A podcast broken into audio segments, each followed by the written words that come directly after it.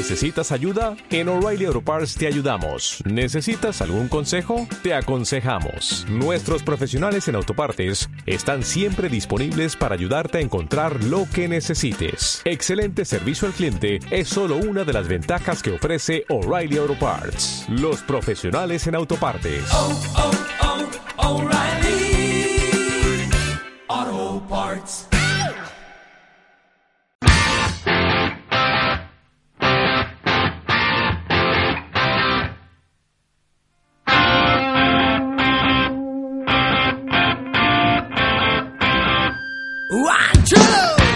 Bienvenidos al segundo programa de La Brecha, un programa que se graba desde el estudio de radio del edificio Auret para la sección de radio del periódico.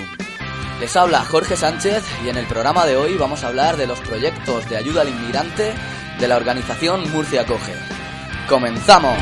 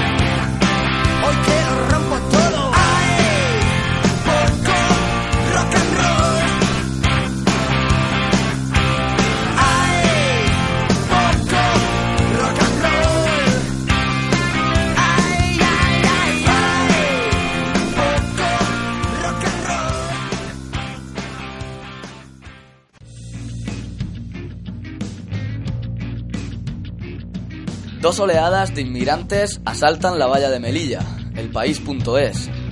Melilla registra el mayor aluvión de sin papeles desde la crisis de 2005, elperiódico.com. El tsunami de la inmigración, la provincia.es. El desembarco de inmigrantes en Italia aumenta, abc.es. ¿Qué se os viene a la cabeza al escuchar los términos de estos titulares? Oleadas, tsunamis, asaltar, desembarco. Josh Lakoff es profesor de lingüística en la Universidad de California. Suele retar a sus alumnos de esta forma. No penséis en un elefante. Cuando sus alumnos escuchan la palabra elefante, es inevitable que piensen en un, en un animal enorme, con trompa alargada, orejas grandes y patas gruesas. Lakoff nos lo explica de esta forma. Cuando escuchamos una palabra, se activa un marco en nuestra cabeza. Los marcos son estructuras mentales que conforman nuestro modo de ver el mundo. Como consecuencia de ello, conforman los planes que hacemos, nuestra manera de actuar y lo que pensamos que es bueno o malo. Los marcos de referencia no pueden verse ni oírse. Forman parte del inconsciente cognitivo, zonas de nuestro cerebro que articulan nuestro modo de razonar y lo que se entiende por sentido común. También conocemos los marcos a través del lenguaje. Todas las palabras se definen en relación a unos marcos conceptuales. Cuando se oye una palabra, se activa su marco en, en el cerebro, como les pasa a los estudiantes de la COF cuando escuchan la palabra elefante. Cambiar de marco es cambiar el modo que la gente tiene de ver el mundo. Puesto que el lenguaje activa los marcos, los nuevos marcos requieren nuevos lenguajes. Pensar de un modo diferente requiere hablar de un modo diferente. Esto escribe el propio Josh Lakoff en su libro No pienses en un elefante. Los alumnos de Lakoff no pueden evitar pensar en ese animal con trompas y orejas, y orejas grandes cuando escuchan la palabra elefante.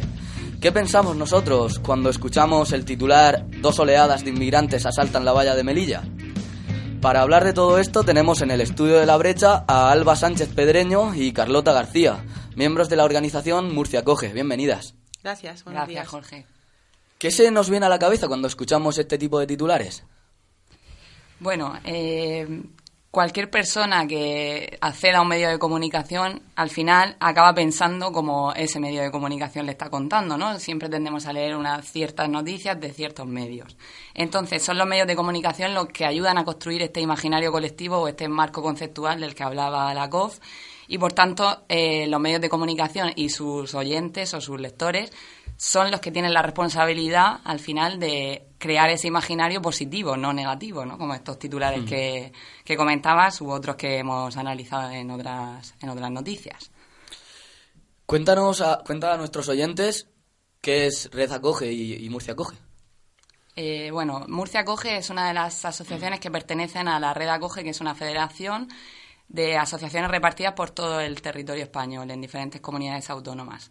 Y el objetivo de ambas, bueno, de la federación y de las diferentes asociaciones es la acogida y la integración de las personas inmigrantes y, refugiadas o solicitantes de protección internacional, por un lado, y la sensibilización de la, de la población de acogida de la sociedad española, por otro lado. Entonces tenemos diferentes áreas de actuación. En Murcia en concreto tenemos cinco áreas. Eh, desarrollo de la convivencia intercultural, donde entra la sensibilización y los proyectos de los que vamos a hablar hoy. Educación y cultura, inserción sociolaboral, integración social y área jurídica y de documentación. Hmm. Para intentar cambiar el tratamiento que reciben los inmigrantes en los medios de comunicación, habéis puesto en marcha el proyecto Inmigracionalismo. Hablarnos de ese, de ese proyecto. Bueno, el programa comenzó en el año 2014 y el nombre de inmigracionalismo viene obviamente de las palabras inmigración y sensacionalismo, ¿no? Nos intentamos eh, reivindicar el uso correcto del, o el tratamiento correcto de las noticias que tratan sobre inmigración o sobre refugio. Por tanto, eh, bueno, hemos analizado más de 3.500 noticias en los últimos tres años y en proyectos anteriores, eh, además de hacer una incidencia con medios de comunicación, se le daba protagonismo a las personas inmigrantes mediante la realización de historias de vida, por ejemplo. Este año buscamos un, un análisis mucho más exhaustivo y además un contacto mucho más continuo con los medios de comunicación o con incluso con estudiantes que serán futuros profesionales de los medios de comunicación y una incidencia en redes sociales mucho más fuerte que otros años. Entonces, bueno, el, el análisis de siempre, ¿no? Que re- llevamos realizando con las noticias y además el contacto con la sociedad para precisamente intentar o procurar cambiar este marco conceptual o este imaginario colectivo. Hmm. ¿Cuáles son los, los resultados de, de los análisis que habéis ido haciendo? Las conclusiones más destacadas que habéis sacado. Eh, en el informe Inmigracionalismo 4, que se publicó en diciembre de 2016, del año pasado, eh, pueden encontrar mucho más detalle de estas conclusiones, ¿no? Pero bueno, a rasgos generales, por ejemplo, destaco algo positivo que poco a poco el, el término inmigrante ilegal, que nosotros rechazamos completamente, ya que es un término incorrecto por cuestiones legales, ¿no? No es una persona que ha cometido un delito, sino una persona que está en una irregularidad administrativa. Esto Carlota, que es la especialista, puede hablar más en detalle. Pero bueno, este término poco ¿Qué a término poco... proponéis en lugar de, de inmigrante ilegal? Inmigra- inmigrante irregular, en situación irregular o en situación administrativa irregular, ¿no? Sí. Eh, entonces, bueno, este término se parece ser que poco a poco está desapareciendo, aunque existen medios que todavía incluso mantienen secciones que se llaman inmigración ilegal, pero bueno, eh, poco a poco vemos una tendencia positiva. En cuanto a la mención injustificada a la nacionalidad, es algo que todavía seguimos mm, ahí un poco en debate, incluso con nosotros mismos, ¿no? En muchas noticias. eh, y no se ha llegado a un acuerdo, eh, a un consenso con los medios de comunicación que hemos contactado en años anteriores. Y bueno, en general el lenguaje de diferencia entre nosotros y ellos también sigue existiendo y de hecho más aún ahora con, con todas las noticias, bueno, no ahora, sino desde hace un par de años con la llegada de, de personas refugiadas, con los conflictos, se han creado como tres grupos diferentes, la sociedad española, que somos el nosotros, y luego los dos otros, ¿no? Los refugiados, que ahora parece ser que son unas personas que nos dan cierta pena, ¿no? Y, lo- por tanto, el, el colectivo de inmigrantes se ha incluso eh, criminalizado aún más, ¿no? Se ha diferenciado incluso más eh, de lo que ya estaba. Entonces, bueno, sería un poco la parte más pesimista o más que debería mejorarse. Aunque también hay, tengo que decir, eh, historias de vida en determinados medios de, de protagonistas, o sea, que protagonizan eh, personas inmigrantes o personas refugiadas, lo cual también favorece, ya que si acercas al público una historia como una persona que es como tú, ¿no? O aunque no sea como tú, que puede pensar diferente, pero que es una persona, pues al final acercas, ¿no? Y, al- y encuentras una, un acercamiento a esa persona y no una diferencia. ¿Cómo creéis que, se, que está afectando la crisis de los refugiados a la que tú te referías al tratamiento que hacen los medios de, de estas personas inmigrantes? Pues como decía, está incluso alejando un poco más a la imagen de la inmigración, ¿no? Dejándola un poco de lado. Eh, obviamente es un tema que, requiere una, un tratamiento adecuado y, que obviamente hay, es noticia, ¿no? Pero sí que es verdad que, que no se puede dejar de lado tampoco la inmigración. Entonces, bueno, y aparte, eh, siempre hemos encontrado noticias del tipo terrorista que era solicitante de, asilo. Bueno, al final hay que llevar cuidado con esas cosas porque se está asociando en muchos casos la solicitud de asilo con el terrorismo y tampoco. Entonces, ¿creéis que al poner el foco en, en el conflicto siria y en el, en, el, la crisis de, personas refugiadas, de, los movimientos migratorios que están sucediendo allí, se está dejando un poco de lado el tema de la, de la inmigración que no provienen de, conflictos bélicos. Claro, al final el inmigrante también viene por algo, ¿no? No, no viene porque le apetece, en la mayoría de los casos. Entonces, bueno, es cierto que las personas solicitantes de protección están en otro régimen jurídico, pero tienen que, o sea, se tienen que tratar como iguales al final, es que es lo que procuramos, ¿no? Que no, no se vea como el otro, sino que se vea como un nosotros más. Hmm.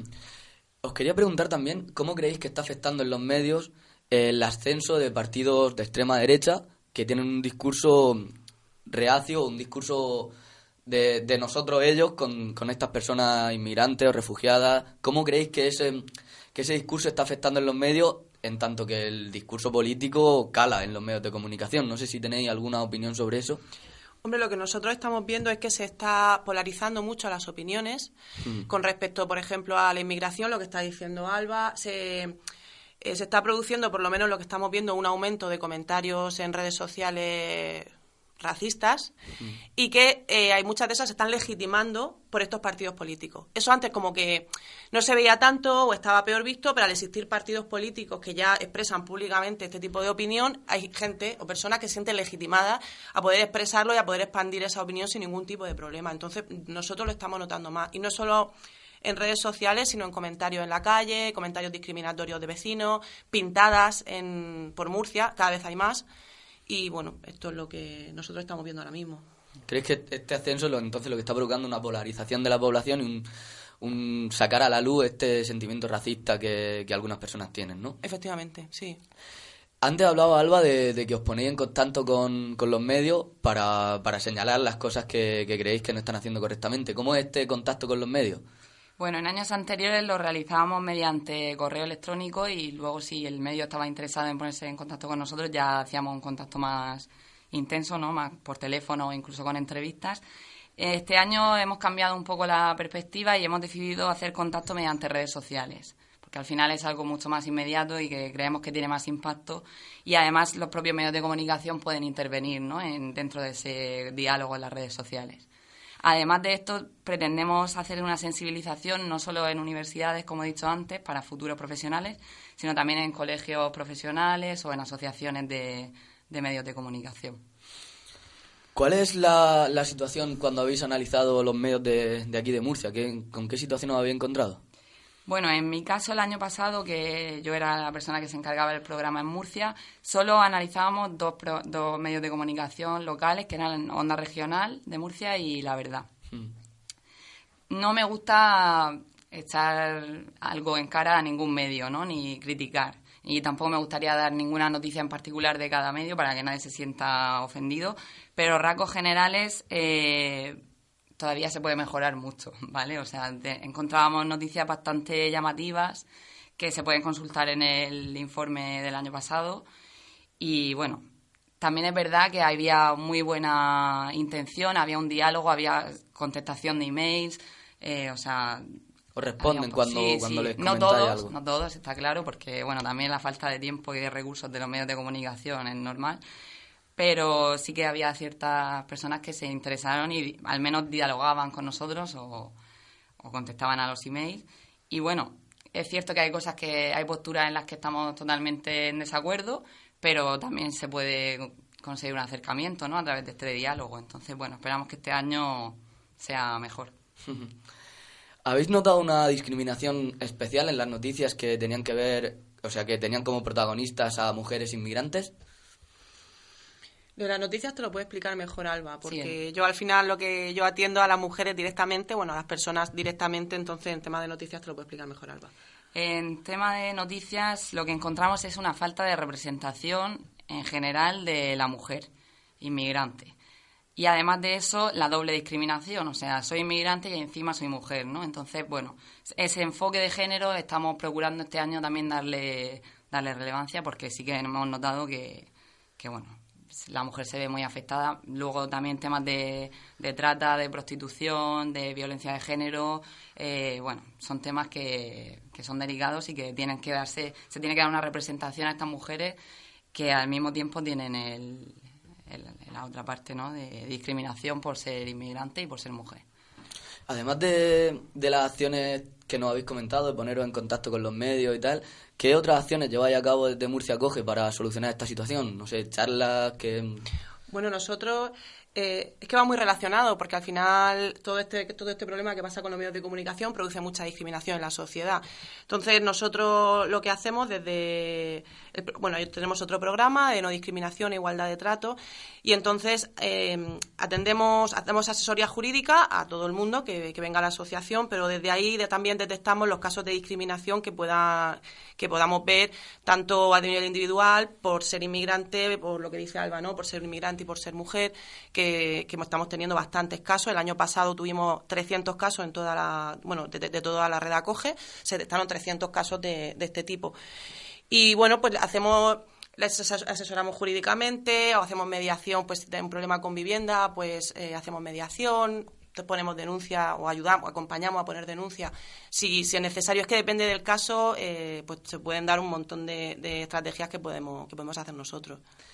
¿Y qué crítica haríais a los periodistas? ¿Cómo creéis que mm, debemos actuar los periodistas para no incurrir en estas acciones?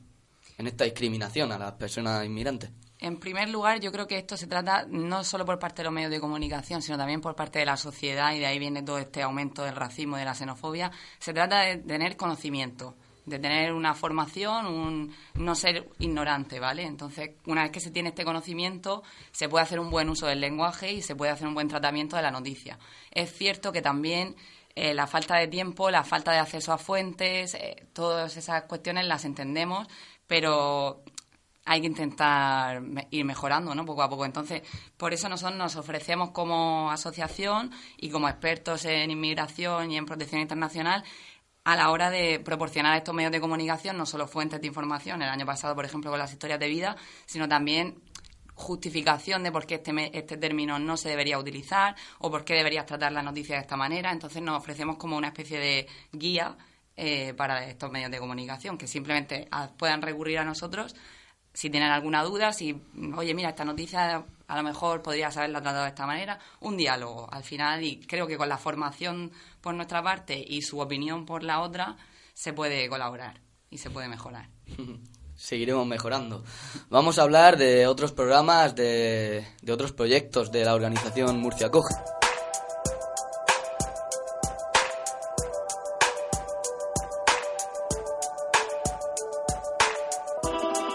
Quan caminaven per la desobediència, quan tu i jo teníem son i revés, quan sobreviure forma part de l'essència, a la meva terra hi ha una puja d'estels.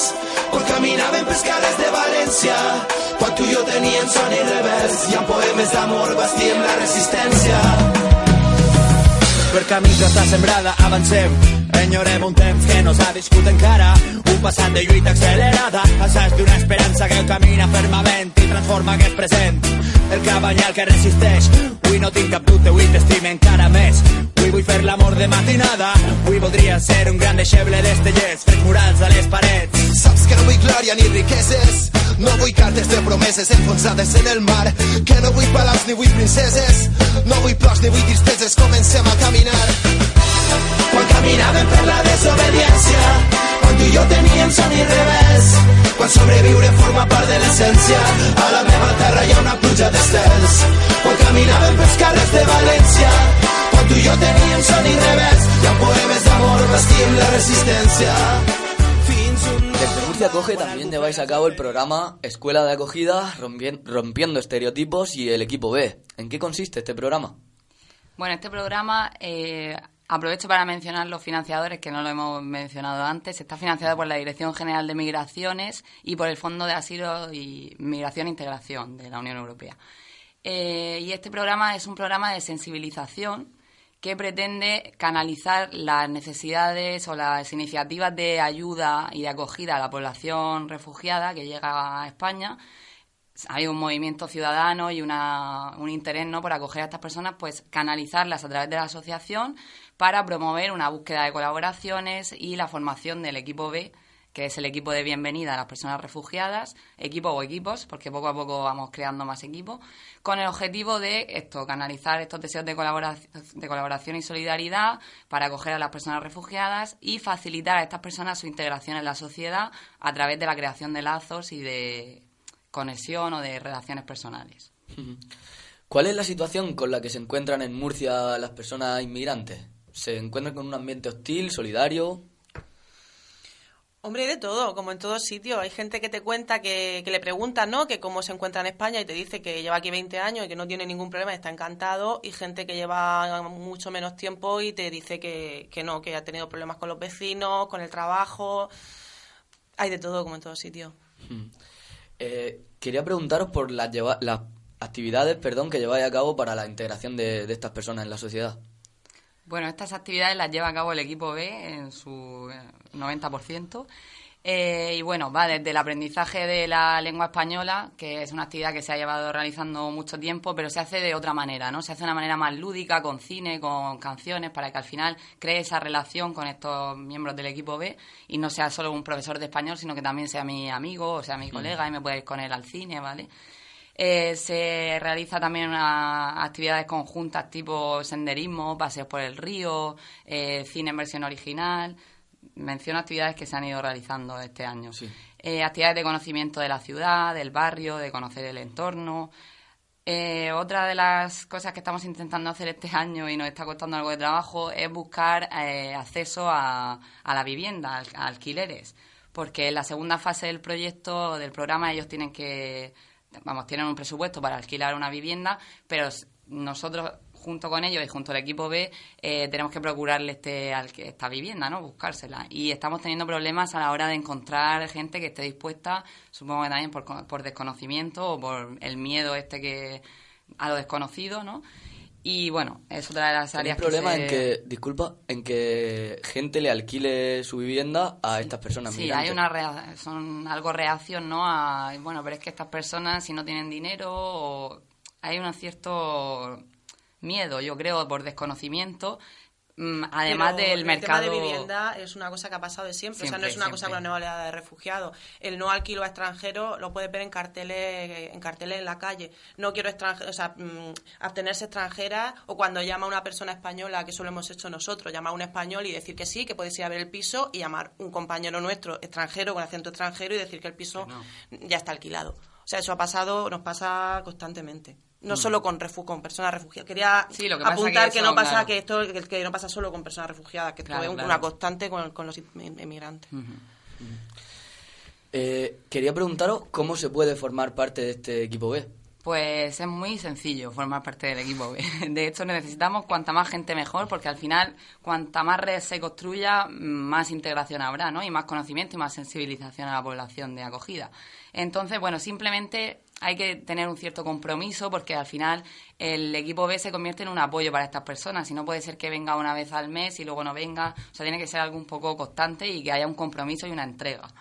Pero bueno, como cualquier voluntariado al final, ¿no? Que tiene que ser una persona comprometida. Luego el tema de la confidencialidad, debido a la situación de muchas personas refugiadas, pues hay que guardar la confidencialidad y una participación activa. Eh, siempre buscando opciones nuevas, ¿no? Actividades, ideas, sensibilización y bueno, simplemente con escribirnos al correo, al Facebook, al Twitter o presentándose en la propia oficina, los atendemos con todo el gusto del mundo y podemos empezar a formar parte. Bueno, se hace una entrevista previa para conocer un poco el perfil de la persona.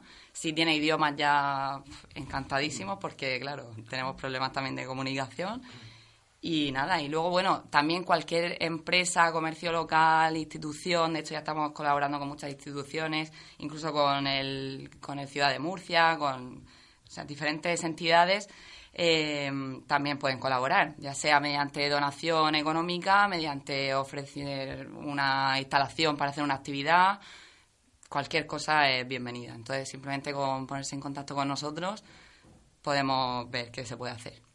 Que lleváis actividades, o sea, tenéis una relación con el Ciudad de Murcia, me, ha, has comentado. ¿Cuál, ¿Cuál, es esa...? Pues gracias a, a Bea, que es una chica que está en el equipo desde octubre o noviembre, eh, ella tiene un amigo, muy amigo suyo, es entrenador, se llamaba así en, en el Ciudad de Murcia. Entonces, bueno, una de las personas refugiadas que llegó, llegó deseando jugar al fútbol porque era su pasión y nada más que decía fútbol, fútbol, no hablaba español y solo decía fútbol. Y bueno, Bea tuvo la genial idea de presentarle a, a su amigo y decirle, oye, mira que este chico, y entonces pues nada, se llevaron muy bien y al final hicimos un convenio con el, con el club y, está Ibrahim entrenando con ellos desde hace ya tiempo y nada, están súper contentos todos. Y luego al final se ha creado una relación ahí de amistad muy, muy bonita con Bea, Ibrahim y Basi y nada, muy, muy contentos la verdad, porque... Y el club también está muy contento de tener allí a, a Ibrahim, ¿no? Y que aporte también su, su riqueza, su multiculturalidad y Sí, es importante que el fútbol funcione como, como ese elemento de crear sociedad del que, como, en el que nació, en los barrios y, y, lejos de esa esfera de, sí, de la pues, élite, de, de la élite económica. Sí. En, el último, en la última parte del programa vamos a hablar del programa de igualdad de trato y no discriminación. Una playa y muchos como yo estamos cansados, tenemos que correr. Si nos engancha la policía, nos echan de nuevo como a porquería. Si nos contratan los esclavistas, tenemos que ser ratas escondidas. No sé qué es lo mejor, pero no vuelvo. Prefiero esta mierda que volver al pueblo. Aquí hay algo que está equivocado. Somos personas, no somos gusanos. ¿Por qué me tratas como un peligro? Yo solo quiero buscarme la vida. Continuamente soy detenido por la cara de odio con la que me miras.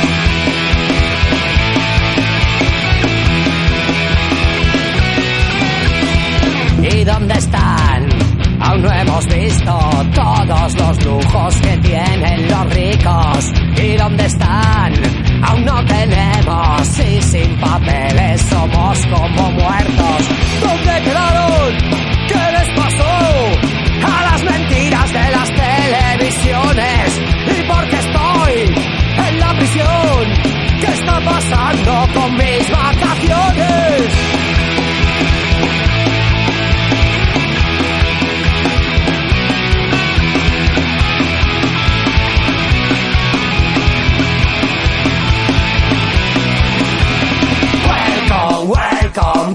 vacaciones en Europa, welcome, welcome, ven a disfrutar. Welcome, welcome, vacaciones en Europa, welcome, welcome, no lo olvidarás. Welcome, welcome, vacaciones en Europa, welcome, welcome, ven a disfrutar. Welcome, welcome, vacaciones en Europa, welcome, welcome, El último proyecto que nos van a presentar las compañeras de Murcia Coge es su proyecto de igualdad de trato y no discriminación. ¿En qué consiste este programa? Bueno, pues este es un programa que se realiza en 11 puntos en 11 provincias de España. También es como, como contaba Alba, eh, sé, yo lo realizo en Murcia, eh, depend, perteneciendo a la red Acoge y también con los mismos financiadores que ha comentado Alba antes. Entonces, lo que nosotros hacemos es detectar casos de discriminación que puedan sufrir las personas inmigrantes, como te he dicho antes, ¿no? A nivel de vivienda, de, en sanidad, que tenemos muchos casos, en el trabajo, eh, incluso en espacios públicos, no acceso a bares. Es que te podría dar una lista larguísima, incluso casos colectivos también, ¿no? De que, por ejemplo, digan que a un sitio no pueden entrar personas de X nacionalidad o que no se alquila vivienda a personas extranjeras en general. Entonces, eso también lo, detectamos por otra vía. Y también, por supuesto, pues eh, si nos, llegan, nos pueden llegar personas que hayan sufrido delitos de odio, que un delito sufrido por, por razón de de nacionalidad o de raza y bueno y hacemos las estrategias que cada caso requiera en este en este proyecto cuando llega un caso de una persona que, pues que no la han dejado entrar en un bar por su nacionalidad, ¿qué, qué medidas lleváis a cabo? Pues, eh, por ejemplo, si una persona nos llama y nos dice que por su nacionalidad no le han dejado entrar a un bar, eh, pues podemos ponernos en contacto. También depende un poco del, del agente discriminador, ¿no? De la persona que discrimina la, eh, lo dispuesto que esté un poco a dialogar, pues podemos llamarlo, hablar con él, hacer una mediación, ver si, bueno, explicarle un poco que, bueno, que eso legalmente tampoco se puede hacer. Y si, eh, si se ve que no, que no hay ningún resultado, bueno, pues también hay opciones, pues se puede recurrir a organismos públicos, se puede recurrir a policía local en un momento dado si no te dejan entrar a un local por cuestión de raza, por otras cuestiones, ¿no? Eh, entonces ya te digo que depende también un poco de la persona que discrimina, cómo nosotros podemos actuar de una manera más pacífica, más mediando y tal, o tenemos que hacer otras cosas, ¿no? De mm. poner, no sé, poner una denuncia en un momento dado. O, y cuando, cuando el agente discriminador, en lugar de ser un, bar, una entidad privada, es algún estamento público, la sanidad o, alguna cosa así, ¿cómo, ¿cómo procedéis? Supongo que o sea, es más grave que, que, sea un agente público el que discrimine a, a, una persona. ¿Cómo actuáis cuando llega diciendo, pues, el otro día en el médico o sea, me pasó esto por ser por ser inmigrante. No actuamos, o sea, nuestra, lo que nosotros hacemos casi siempre es muy parecido, ¿no? Intentamos hablar con esa persona, intentamos llegar a una mediación, hablar con si hay que hablar con algún superior, o sea, intentamos siempre eh, llegar a soluciones de manera pacífica y en muchas ocasiones se consigue, porque la gente no se da cuenta muchas veces de lo que está haciendo ni lo que está diciendo. Si no, pues bueno, ya vemos si eso se hay que presentar algún escrito en algún sitio para que para que nos motiven qué es lo que está pasando. Ya depende de la, del sitio, pues ya vemos legalmente que como, qué acciones tenemos. Es que, es que cada caso es muy diferente, la verdad. Carlota, háblanos ahora de la campaña Mute Off. O Mute Off, como, como, sí, como, aquí en Murcia Mute Off. bueno, pues la campaña eh, Mute Off, que la que todo el mundo puede verla en la, en la página web de la Redacoge, que es www.redacoge.org. Y bueno, lo que se pretende un poco también es que la gente eh, pueda dar, a, hacer, dar visibilidad a las situaciones de discriminación y unirse en contra de la discriminación y las situaciones de discriminación que pueden estar viendo a su lado cada día en la calle. Entonces, eh, hay un manifiesto, la gente se puede, puede inscribir, inscribirse allí, mandar sus datos y en redes sociales, pues con, con el hashtag MuteOff o aquí en Murcia, MuteOff. el, objetivo es, dar visibilidad. Sí, dar visibilidad y un poco también manifestarte en contra de la discriminación, ¿no? Que tu compañera de trabajo, tu compañera de, de la universidad, pues esté sufriendo discriminación por alguna razón y que todos nosotros, también españoles, estamos en contra de que eso suceda.